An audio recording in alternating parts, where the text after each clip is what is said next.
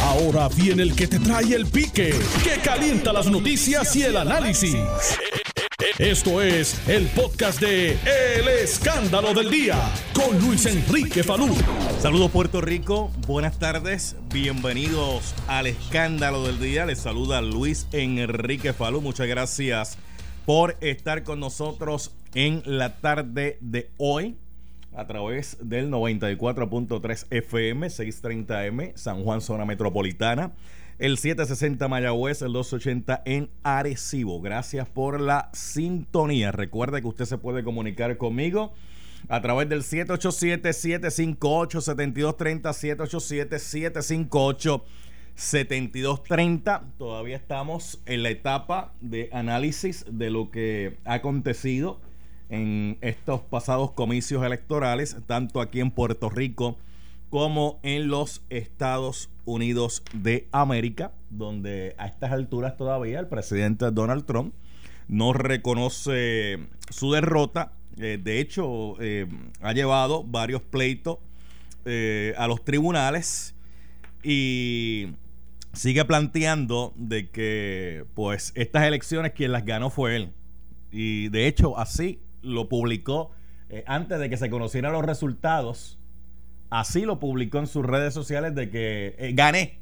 Yo, yo gané. Pero bueno, vamos a ver qué pasa. Acá en Puerto Rico, pues siguen las controversias, Michael. Con el asunto. Ah, sí, con el asunto eh, de las certificaciones preliminares y en unos lugares donde todavía pues hay algunos señalamientos. de hecho, cuando el presidente electo de los Estados Unidos, Joe Biden, estaba dirigiéndose a la nación y al mundo, ahí fue el momento que aprovechó Charlie Delgado Altieri, el alcalde de Isabela, para enviar un mensaje a través de sus redes sociales donde eh, aceptaba la derrota frente a Pedro Pierluisi Urrutia. Cuando todo el mundo estaba eh, concentrado y pendiente eh, a lo que estaba diciendo Joe Biden y Kamala Harris, Oye, que el discurso de Kamala Harris brutal, brutal. Eh, y hace, historia, la primera mujer vicepresidenta negra y también inmigra, eh, de padres inmigrantes. Es una cosa que lo podremos analizar más adelante. Pero sí, mira Michael, eh, mientras estaba Joe Biden y Kamala Harris en el discurso, Charlie Delgado Altieri dijo, ahora es que zumba, lo que eso va a pasar por eso eso no sale en primera plana, porque mañana la primera plana es Joe Biden y Kamala Harris hacen historia y entonces yo acepto la derrota, sale más pequeño. Si lo hubiese enviado en cualquier otro momento, ¿cuál hubiese sido la primera plana el otro día? En grande, acepta la derrota, Charlie Delgado, Altieri. Pero la jugó bien, la, jugó bien, pero al final del camino, y al, al, final del camino, eh, pues aceptó la, derrota.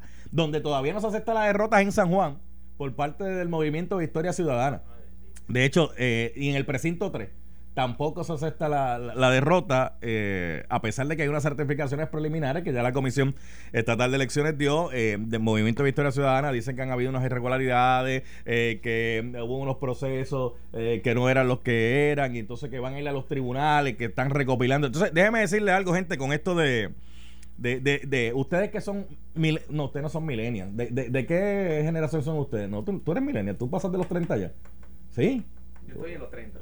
la cara no se te ve de. Ah, bueno, muy bien, muy, bien. Este, dame el nombre de esa crema después. Eh, ¿tú, ¿tú, tampoco? Pues déjame decirte algo. Eh, ustedes que les gusta estar metidos en las redes sociales y la tecnología, las redes sociales son como el papel que aguantan todo lo que le pongan.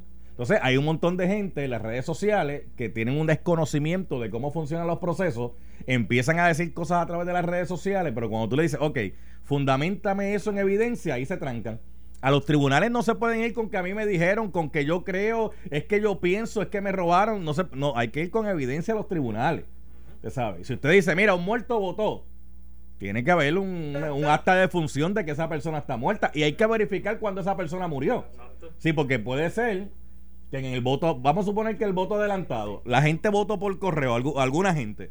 Pues vamos a suponer que en el proceso de que mandó el voto por correo, vamos a suponer que esa persona murió, que deben ser los menos. Es más, sabrá Dios si ni hay. Pero vamos, vamos a poner que pude haber alguno. Pues hay que ver en qué periodo fue.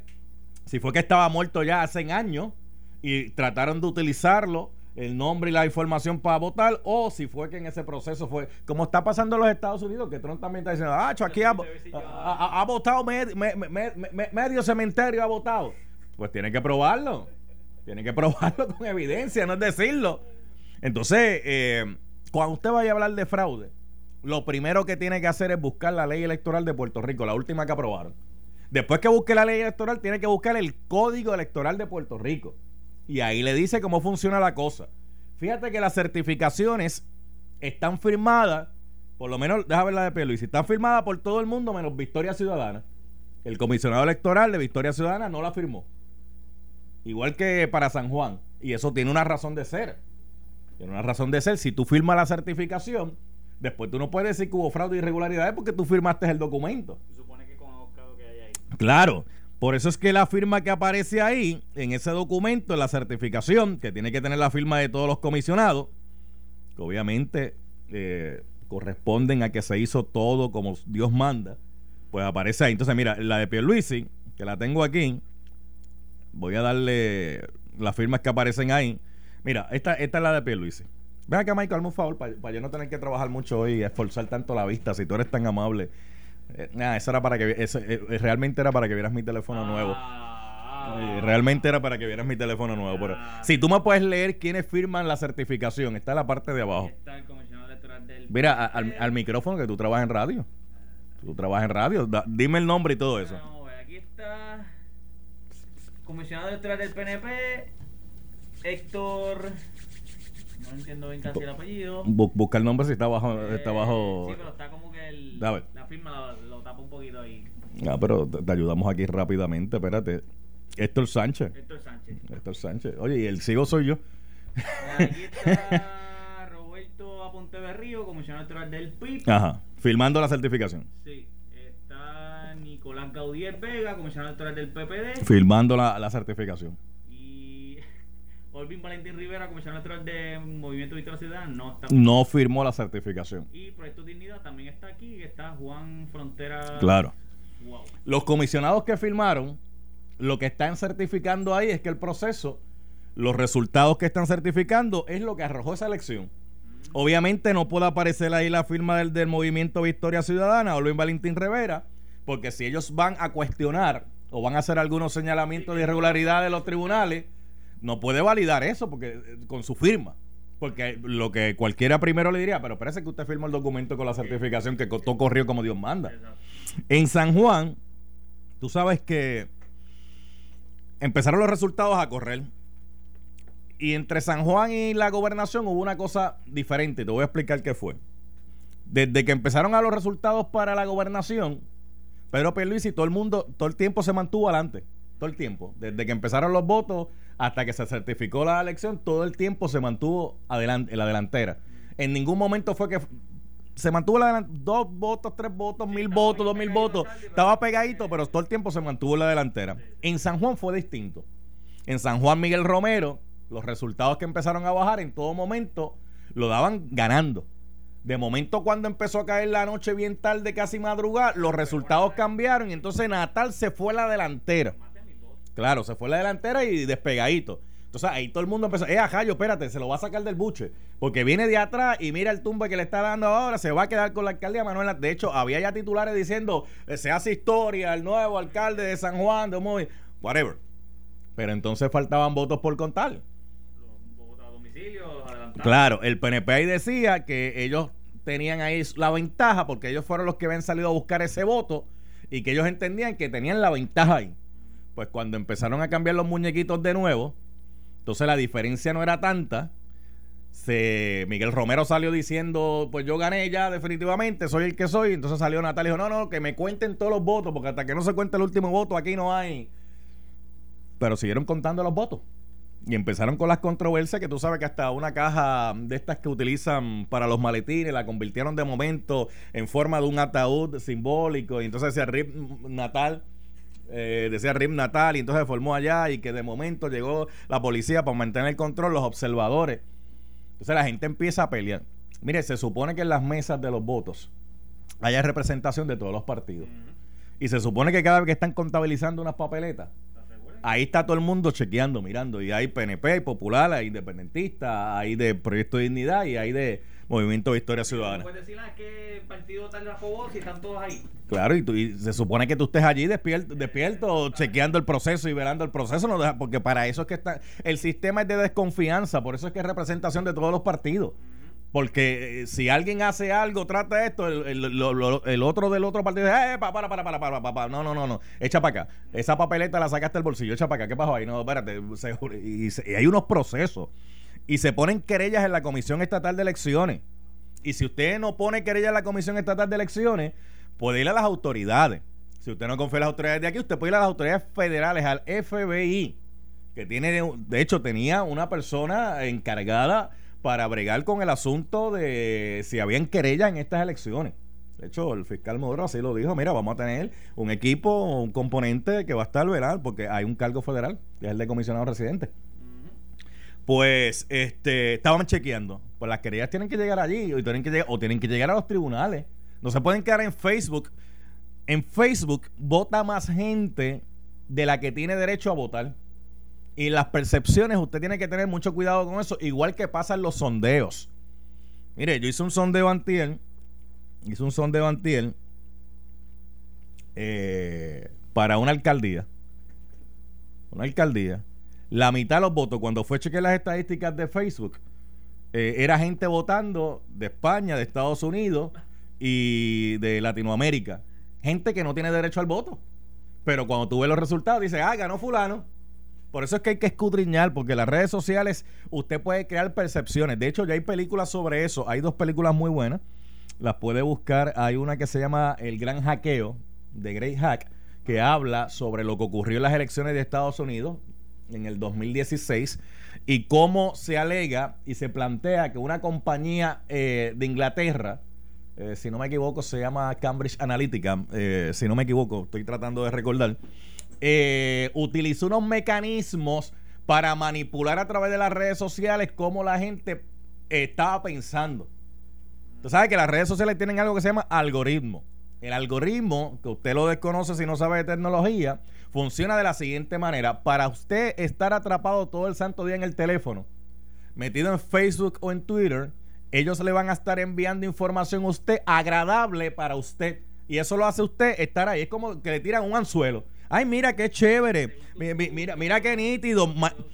Michael piensa igual que yo. Eh, oye, Michael tiene los mismos gustos que yo y no necesariamente eh, esa es la realidad de toda la gente que está alrededor suyo, sino que es que le van a estar enviando información con la que usted engancha en esa red social y por eso es que usted a veces en el teléfono se pasa más tiempo que haciendo otras actividades le va a presentar lo que usted le gusta, lo que usted le da like o lo que usted le da favorite. Eso se lo va a presentar constantemente. Entonces usted crea una burbuja de que usted piensa que está hablando con el mundo entero, ¿no? Y las redes sociales le están escogiendo con quién usted está hablando, porque si le empiezan a llegar mensajes que a usted no le gusta, si le empiezan a llegar mensajes distintos a lo que usted piensa, si le empiezan a llegar eso, ¿qué es lo que usted hace?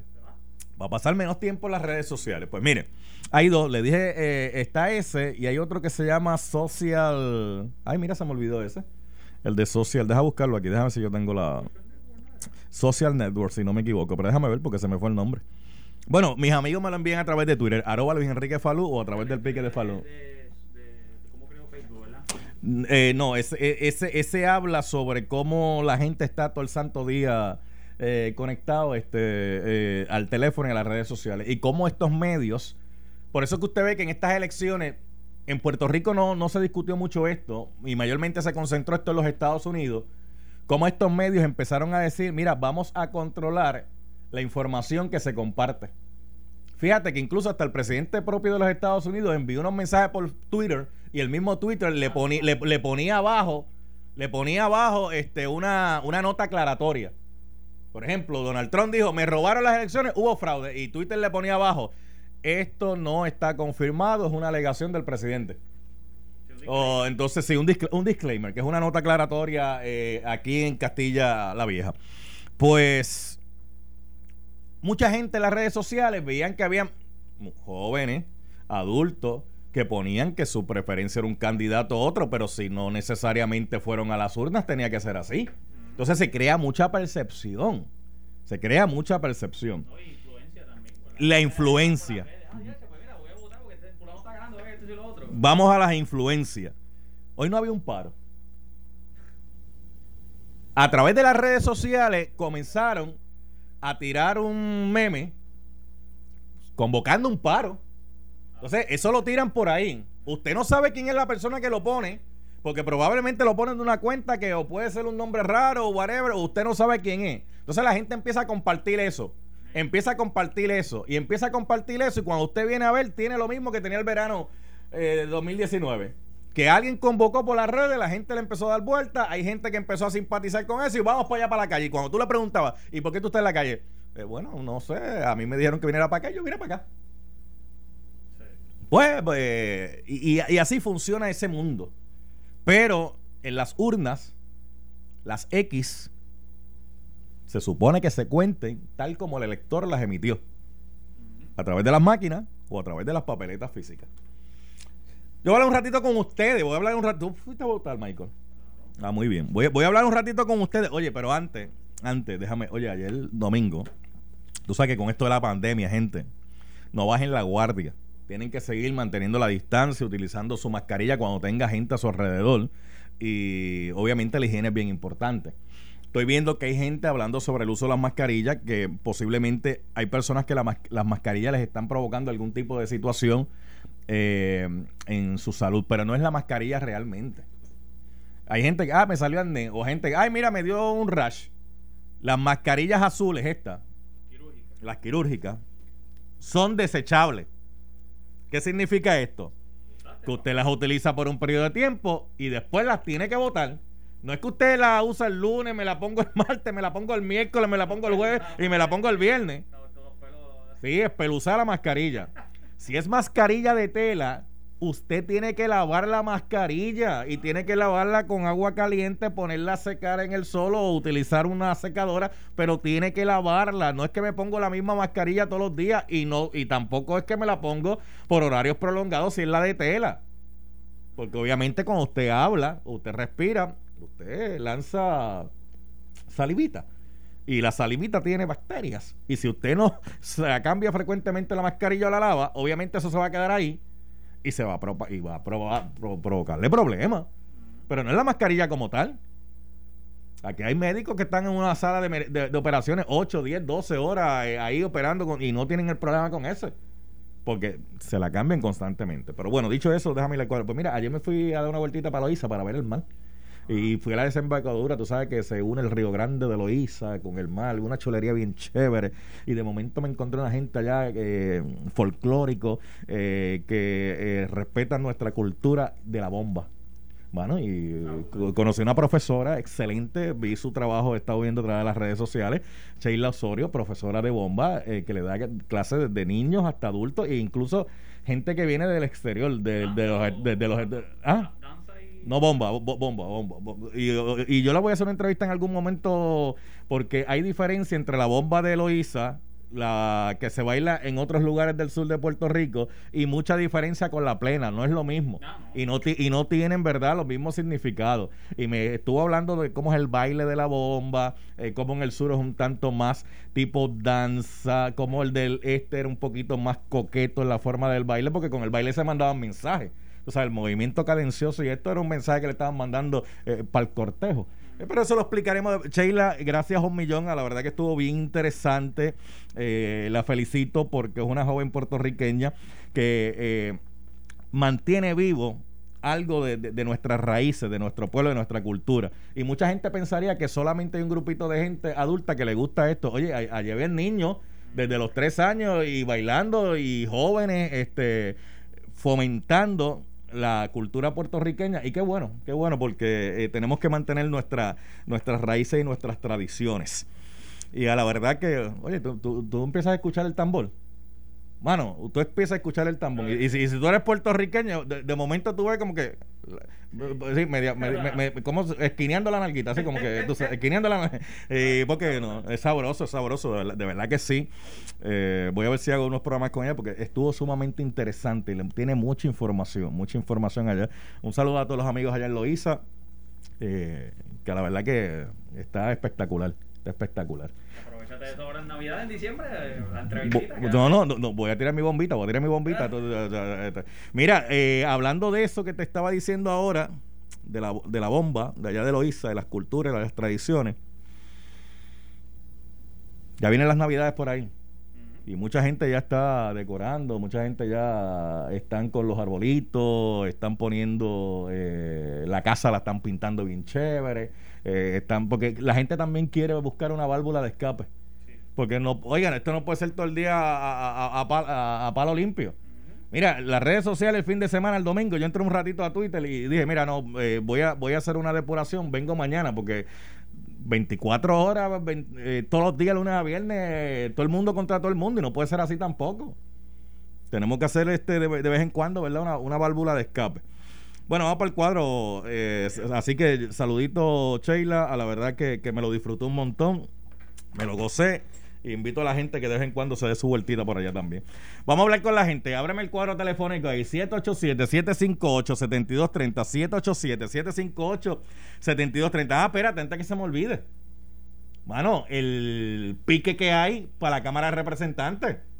Tú sabes que Rafael Tatito Hernández salió inmediatamente con un grupo legislador del Partido Popular y dijo, yo soy el presidente de la Cámara, yo acabo de convencer a mis compañeros y votaron por mí, yo voy a ser el presidente, eh, va a ser el vicepresidente, la segunda vicepresidenta va a ser Lidia Méndez, el portavoz va a ser... Bueno, y repartió, repartió prácticamente todo eso. Entonces, Jesús Manuel andaba con su corillo y de momento cuando iban en el carro, porque ellos estaban allí todos reunidos, entonces, de momento, estos se fueron. Cuando Jesús Manuel escuchó en el carro la conferencia, eh, hizo un burnout en, el carro, viró inmediatamente, llegó al Partido Popular con Héctor Ferrer y dijo, para, para, para, para, para. ¿Cómo que aquí escogieron la presidencia? Esto es un golpe de Estado que quieren dar dentro del Partido Popular. Aquí no se ha decidido. Charlie Delgado, dite algo. Y Charlie callado. Charlie dite y Charlie callado. Hasta que después, ¿qué hizo Charlie Delgado? Tiró un tuit. Sí, porque ahora todo es a través de las redes sociales. Tiró un tuit diciendo, mire compañero, me parece. Gente, esto no es la primera vez que pasa. En la política, el que da adelante da dos veces. ¿Y por qué en la política el que da adelante dos veces? Porque la política funciona de esa forma y de esa manera. Usted recordará cuando Johnny Méndez estaba aspirando a la presidencia de la Cámara y Quiquito Meléndez también estaba aspirando a la presidencia de la Cámara, Quiquito Meléndez tenía los votos prácticamente. Y Johnny Méndez le sacó par de votos del buche con unas negociaciones. Mira, yo te voy a nombrar a ti para la vicepresidencia, te voy a nombrar a ti para allá. Digo, un ejemplo que le estoy dando y gente que dijo, espérate, Quiquito, lo que me ofreció fue una comisión. Ah, pero este me ofreció la. Espérate, de comisión. Ah, pues, te doy el voto. Y cuando vinimos a ver, Quiquito no fue el presidente, el presidente fue Johnny Méndez. Quiquito estuvo este, los primeros dos años, estuvo entrompado, con la trompa parada, sí, porque tú sabes, después que tenía los votos, pues aquí están bregando ahora los populares. Déjame con unas llamaditas, que voy por aquí. Eh, recuerde lo que siempre le digo cuando usted me llama al programa. Tiene que bajar el volumen de radio porque si no se le cae la llamada. Eh, me dice el nombre suyo, el pueblo, y entonces va su comentario tan pronto le diga buenas tardes. Yo le digo buenas tardes y usted inmediatamente me dice, soy fulano tal, de Carolina y tal, esto es lo que de esto. Así que vamos allá, son las 12.23, voy ahora, papi. Eh, buenas tardes. Buenas tardes. Ajá. Omar Figueroa de Caguas. Dime, Omar. Este, no, lo, que estaba hablando ahorita era muy cierto sobre la sobre lo las redes sociales, el efecto que tiene, el, el, mucho fake news, y, lo digo por lo digo por experiencia propia porque tengo un hermano que es teraplanista con tanta evidencia que hay al respecto sobre eso y, y cómo las redes lo, le influyen, todo, todo, todo, le cree todo sin cuestionar, todo. No, no cuestionan nada, pero que ven, no simplemente y son buenas herramientas, pero uno tiene que escudriñar la información, uno tiene que analizar la información para verificar la misma y corroborar y ver Mire, de hecho, usted en vez de tener un grupo de seguidores que solamente, que usted de momento ve y dice, oye, pero todo el mundo tiene los mismos gustos míos, empieza a buscar gente que piense distinto a usted, empieza a buscar gente que tenga otros gustos, como es la vida real, porque si tú solamente estás escuchando todo el tiempo un solo lado de la moneda, ¿qué tú piensas? Que solamente ese lado es el que existe.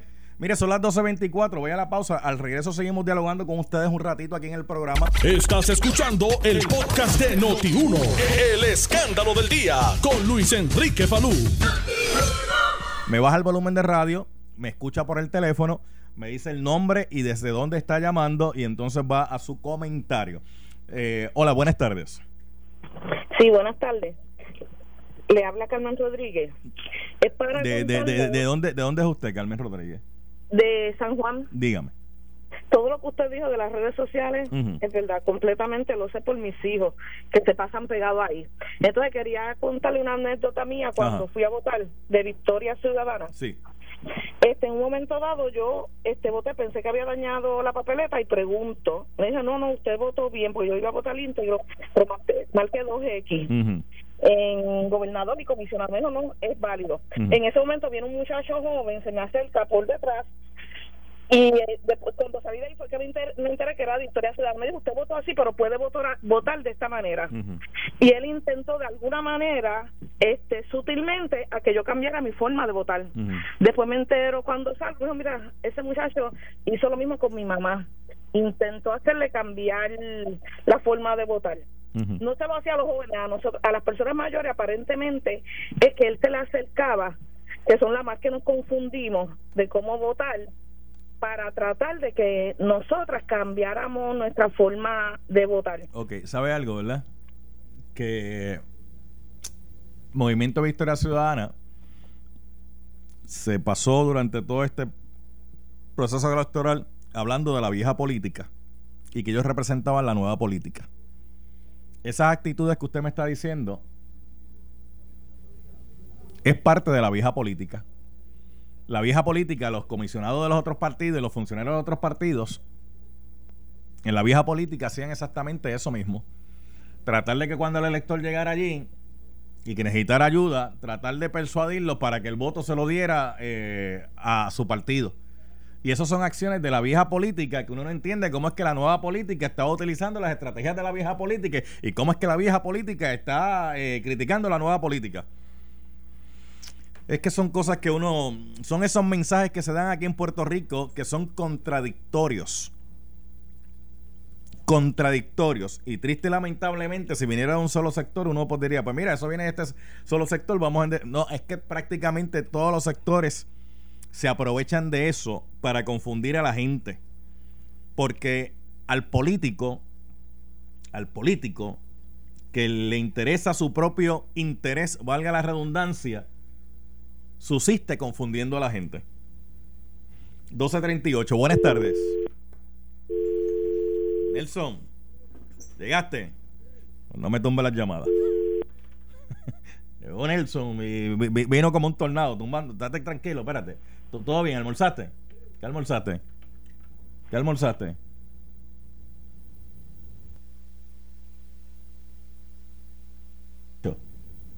Arroz blanco con gazpacho. El gazpacho que yo conozco, el de bacalao, la ensaladita y todo eso. Con tomate y todo eso. Oye, para empezar, no, para empezar el lunes no está mal. Porque te aproveche, mijo. Buenas tardes. Buenas tardes, conmigo. Sí. Sí, lo felicito por su sabiduría. Es usted una persona muy ética y profesional. Dígame su nombre y de dónde me está llamando. Arturo de la Cruz de San Juan. Diga usted, don Arturo. Eh, sí, lo felicito y usted siempre indaga en el sentido de que los puertorriqueños se le olvidan las cosas y re- relacionado a eso, yo quiero indicar que hay muchos sabios en esta isla que le avergüenza tener como analista una persona que cuando era gobernador dijo que pagó la deuda a dos periodistas dominicanos. Eso falta a la sabiduría de muchos que oyen esta emisora. Bien, gra- gracias a usted. Bueno, eh, no eran dos periodistas dominicanos. Fue en un programa eh, de República Dominicana que hacen unos compañeros allá, pero no son periodistas como tal. Eh, y le hicieron una pregunta y él dijo que, mira, yo en dos años cogí y la llevé a cero. Y está hablando de García Padilla, que García Padilla se lo ha explicado como 800 veces. Eh, ahora que usted me dice sobre eso, escudriñar gente, hay que escudriñar, escudriñar. Y escudriñar es buscar más allá de. No todo el que trabaja en radio, en emisoras de noticias, es periodista. Hay diversas categorías. Está el periodista, está el reportero, está el comentarista, está el analista, eh, o sea, está el editor. Cada uno tiene diversas funciones, igual que en la prensa escrita. En la prensa escrita mucha gente piensa que el que hace los titulares es el periodista que escribe la nota. No. Hay titulistas que se especializan en buscar la forma y la manera de mercadear que usted enganche con esa noticia. Por eso a veces hay gente que dice, oye, pero yo leí la noticia y la noticia dice una cosa y el titular dice otra. Porque es una manera de mercadear la noticia. Igual que en televisión. En televisión, por, yo le voy a traer un ejemplo ahora de mi amigo Alfonso Alemán, el guitarreño. Saludito, Alfonso, que no debe estar escuchando. Para mí. Alfonso hace comedia y dentro de la comedia que él hace, él toca análisis de la política. Pero eso no lo convierte en periodista. Él hace muy bien lo que él hace. Y usted escudriña. Usted va buscando la información más allá de. Por eso a veces uno escucha a la gente a veces peleando con la prensa y uno dice, ¿será con la prensa? ¿Será con el comentarista? ¿Será con el analista? ¿Será con el reportero? ¿Será con el periodista? ¿Con quién será? Porque la gente lo ve como un todo. La gente lo ve como un todo. Pero bueno, déjame no seguir explicando para yo poder tener tiempo para coger más llamadas. Buenas tardes. Buenas tardes, Aidita de Mayagüez. Dígame, Aidita. Aidita. Aidita sea Dios, se me ha caído la llamada de Aidita. Aidita, trata de llamar de nuevo porque se cayó la llamada. Eh, próxima línea por acá, buenas tardes. Pedro de Cabo Falú. Dime, Pedro. Mira, Falú, yo, no, yo fui a votar con mi familia después de la una y entonces yo voté no más bien y mi hija votó no más bien. Mi esposo tenía confusión con lo de los senadores, la, la papelera legislativa. Ajá Espérate, Nelson, que en, esa, en, esa, línea que está él, no, busca otra. Deme un segundito, espérese. Que, es que le pedí a Nelson que me hiciera una llamada y, de momento cuando cogió el teléfono fue la suya. Continúe. usted votó bien, su hija votó bien, pero su esposa tenía dudas con los senadores. Ah, dígame. Ajá. Y entonces viene, eh, ella le pregunta a uno de, de los de los que están, de los que están representando al Partido Popular y viene esta muchachita y le dice no no si tú quieres lo puedes hacer no votes por ninguno y la persona le pregunta pero ¿por qué tú le dices eso? y ya la tercera vez que has dicho el, el mismo que está trabajando en el colegio él dice pero si la tercera vez que tú dices esto ¿por qué tú le dices que lo den así? Mm. no no no no entonces le dice no señora mire te puedo votar el, el de Partido Popular sabiendo que mi señor está votando por candidatura. Yo, pero pero déjame hacerte una pregunta. Si tú fuiste a votar con tu esposa, tu hija, tú fuiste con tu hija y ellos votaron lo más bien, ¿tú no le pudiste explicar a tu esposa cómo era? Sí, pero yo le estaba explicando, lo que pasa es que ella me interrumpió, por eso le, digo, no, no, yo le explico, y yo le digo, pero ¿por qué si yo, ella, ¿sabes? porque allí, cuando el muchacho, cuando nosotros vamos saliendo, la de la mesa me dice, no, no te preocupes, que ya le hice la vacarita, era la única representante de, del Estado Ciudadana y mm. estaba en todos lados. Y le pusieron allí la vaquerita porque te metía en todos lados. Bueno, estaba, estaba haciendo, estaba haciendo ahí lo, su, función como funcionario de la ciudadana. Ahora yo te pregunto, ¿y los demás funcionarios dónde estaban? Allí estaban. ¿Y el del Partido Popular no le puedo explicar? Sí, no, sí, el del Partido Popular fue el que le explicó. Por eso le digo, y no le digo que no votara, digo, mire, puede votar así. Inclusive mi, mi esposa votando por candidato, por candidato del, otro partido, ¿me entiendes? ¿De qué otro partido? del partido del PNP. Ah, o sea que ya votó Popular y PNP. Ah, mixto, exacto, es en combinación. Pero eh, inclusive, pues entonces, y ella, y la actitud que tenía, ¿me entiendes? No, no, déjelo así, no vote, lo puede dejar así, vaya y échalo allí en la urna. Y yo le digo, pero, porque usted le dice eso? Me dice, no, porque ella puede votar de esa manera. Y yo, no, no, no espere ese momento estoy ahí viendo el de Partido Popular es lo que a lo que le hago referencia y entonces y ella tenía la, la, la, la, el formato de, de, antiguo este personalidad del, colegio, ¿me entiendes? Por eso, por eso lo digo, sí, gente de la nueva política utilizando eh, eh, estrategias de la vieja política. Gracias por la llamada. Mira, un saludo a la vaquerita, si nos está escuchando, Nelson. Él, dijo que allí en el colegio le decían la vaquerita, así que si la vaquerita nos está escuchando, eh, un saludo a la, a la vaquerita. ¿Tú sabes quién es la vaquerita? Él dice que era la funcionaria de Victoria Ciudadana en el colegio, porque estaba, mira, eh, ya tú sabes. próxima línea por aquí, eh, próxima por aquí. buenas tardes. Buenas tardes, salud. ¿Quién habla? hablaba, porque se le fue. Mira, trata de que te cambien el prepago. De hecho, trata de que te cambien ese prepago, porque salió la llamada y ahí mismo se te cayó. Hablando de eso, Oye, ya están mandando los nuevos teléfonos de Obama. Los están cambiando. ¿A ti no te llegó el tuyo? ¿No te llegó el teléfono nuevo de Obama? Bueno, ya no es de Obama, porque Obama dejó de ser presidente hace rato. Eh, pero de los que daban bajo tú sabes que te mandan un teléfono y te dan minutos, te dan una cantidad de minutos para el mes. Pues están cambiando esos modelos. Están dando unos telefonitos nuevos, lo, más aquel. Antes que Biden llegue. ¿Ah? Creo, creo que Trump va a tener que utilizar esos teléfonos, porque yo creo que yo creo que a Trump le quitaron el Twitter, déjame ver. Déjame ver. Sí, porque él, estaba, él estaba ahí a, de hecho, estaba tan de esto que se lo, se lo llevaron por un campo, un campo de golf de los del para que librara el estrés. Déjame chequear a ver, déjame ver qué es lo último que Tron ha puesto aquí, si ha puesto algo.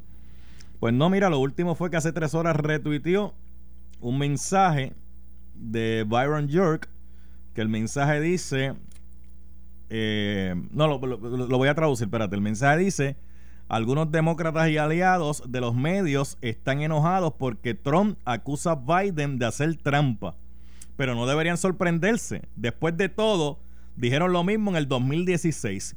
Luego utilizaron una acusación infundada de trampas, colusión, en una larga investigación criminal. Ah, eso de colusión fue aquello de que se decía que los rusos habían intervenido en las elecciones de los Estados Unidos, ¿te acuerdas? Que hicieron hasta una investigación de colusión y todo eso. Pues Byron York publica eso y entonces Donald Trump lo, retuitea. Eh, ¿Quién es Byron York?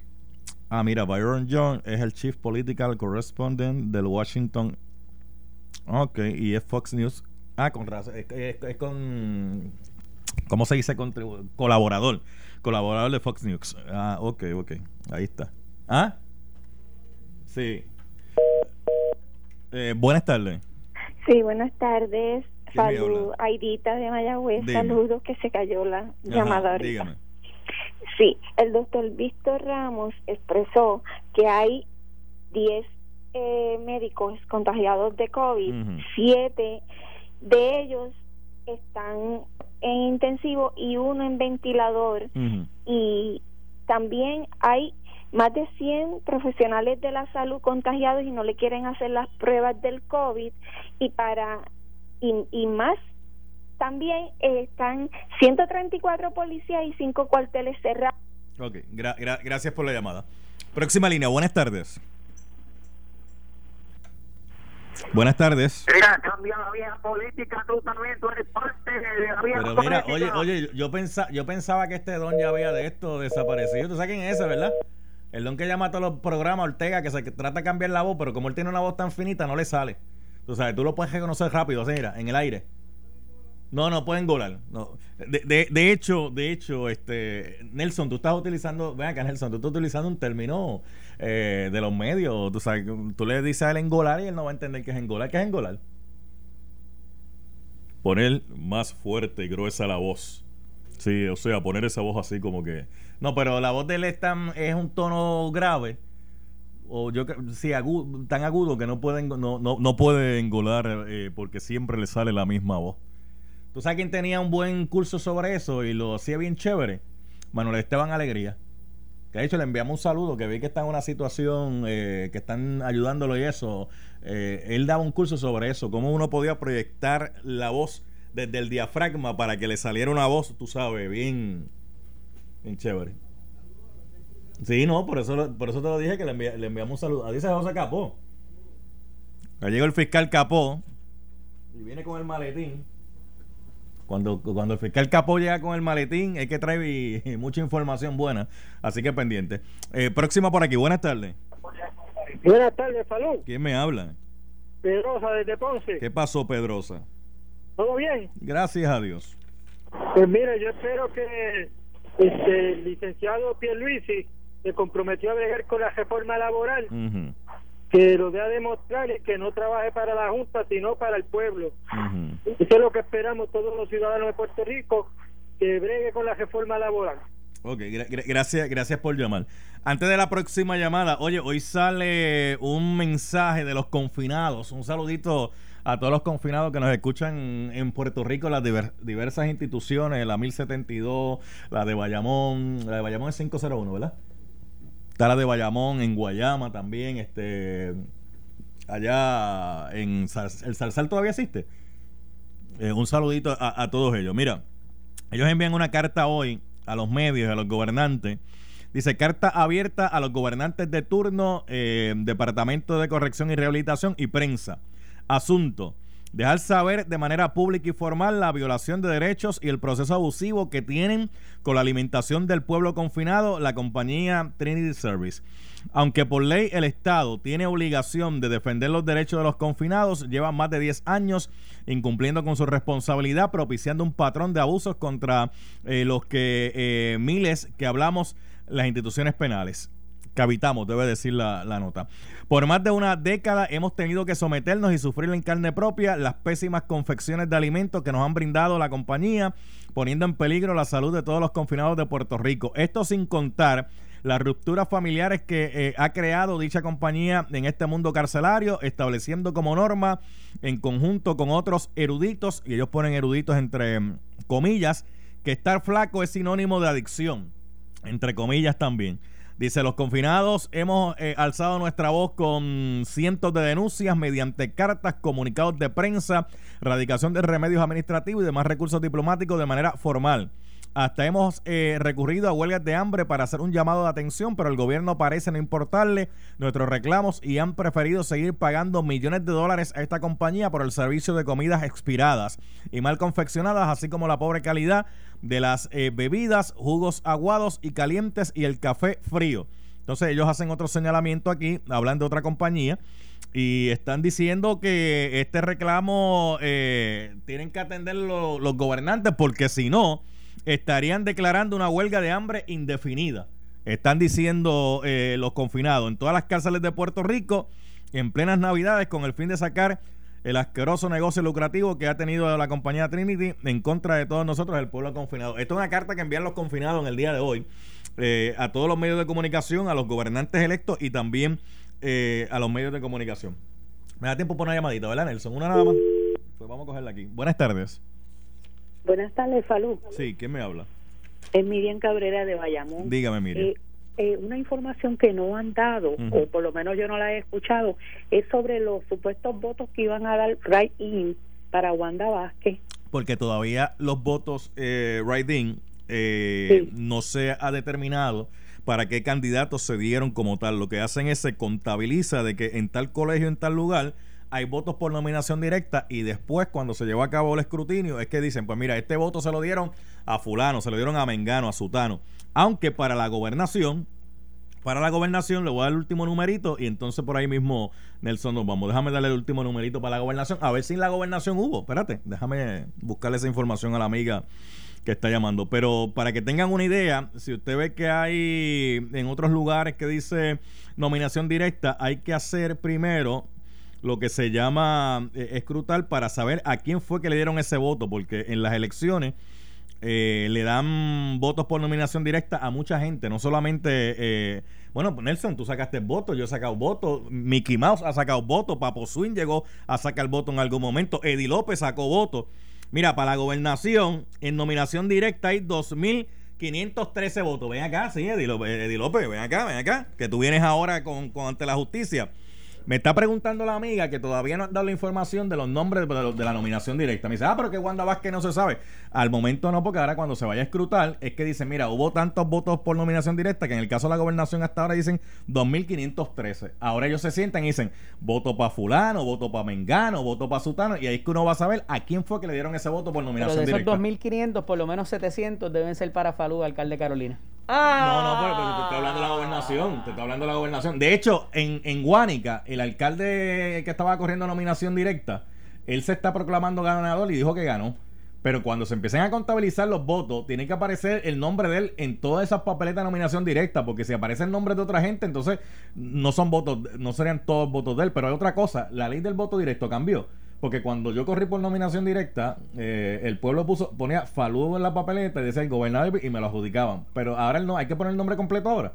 Entiendo que tiene que haber una manera de identificarte. Sí, porque si, porque si ponen Paco, pues Paco puede ser cualquiera. ¿No? ¿Y cuántos Falú hay? Está Rubén Falú allá en Carolina. Hay como 500 Falú. Está, el de Carolina, están los de Severo Quiñones, de que nos gusta la plena y todas esas cosas. ¿Te, vi, te vi bailando ayer. ¿Ah? Te vi bailando ayer. Chacho, que cuando uno escucha. Nelson, cuando uno escucha la bomba, como que la cadera como que se le va. Eh, esto fue el podcast de Noti1630. El escándalo del día con Luis Enrique Falú. Dale play a tu podcast favorito a través de Apple Podcasts, Spotify, Google Podcasts, Stitcher y Notiuno.com. go.